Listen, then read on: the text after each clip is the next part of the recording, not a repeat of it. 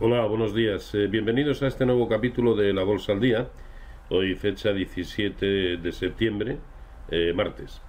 Eh, a finales de la semana pasada, si recuerdan, comentábamos que probablemente a principios de esta pudiéramos vivir movimientos que, incluso podrían resultar definitorios para lo que es un escenario de corto, medio y, por qué no, largo plazo. ¿no? Y de momento, y solo llevamos la jornada de ayer, algo ha sucedido. Eh, a ver, no, no, por el hecho de que hayan caído todos los índices, porque lo hicieron de una manera pues, nada dramática en absoluto, eh, caídas eh, incluso escasas, pero en, algunos, en algunas ocasiones, y, vamos a hablar ahora casi exclusivamente de análisis técnico, importa no solamente el qué, sino el cómo. Y me refiero al hecho de que, si bien los índices norteamericanos pues se han girado mm, sin más, de momento. Ese es el Dow Jones, este es el SP500, como ven unos huequitos a la baja, ahí lo tienen, Nasdaq 100. Eh, sí importa cómo lo han hecho los mercados eh, europeos. Observen el caso del DAX alemán, eh, que nos deja aquí una formación, esta es la vela de hoy, la que se está desarrollando ahora mismo, puesto que ya son más de las 9 de la mañana y con el mercado abierto, con un, también con un ligerísimo hueco a la baja, pero bueno, nada aparente, ¿no? Pero ayer esta formación que nos deja parece no demasiado ortodoxa, pero sí una formación de estrella vespertina. Es una pauta de, velas que siempre implica, eh, siempre, bueno, ya, saben, ese siempre, entrecomillado, implica giro a la baja. Eh, ese mismo eh, movimiento lo tenemos muy similar en el caso del Eurostox, ¿lo ven ahí? Y mucho más aparente, mucho más ortodoxo en el caso de, puesto que hay hueco a ambos lados, esa formación de estrella vespertina en el CAC 40. ¿De acuerdo?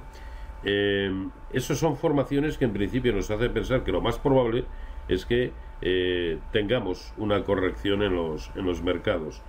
Eh, si eso le añadimos el hecho de que observen también en el índice sectorial bancario europeo, la vela de ayer junto con la del viernes, que es una perfecta pauta de Arami bajista. De hecho, hoy abre con un ligerísimo hueco a la baja y todo hace indicar que vamos a vivir un escenario bajista de corto plazo.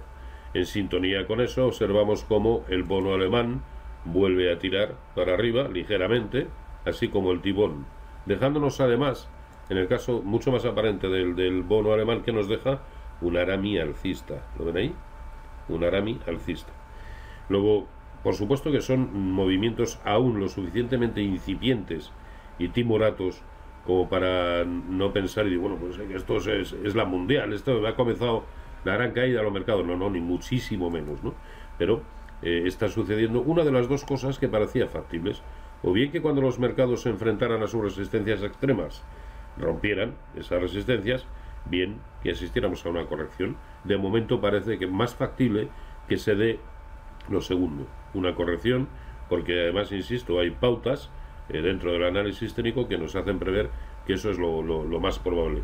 Eh, no es un axioma, por supuesto, esto no es eh, la panacea universal, pero de, las veces que, se observan o que se dan este tipo de pautas, una inmensa, inmensa mayoría sucede lo que anticipan precisamente los gráficos. Que en esta ocasión no es así, ajo y agua y a ejecutar stops, no hay, no hay más. ¿De acuerdo?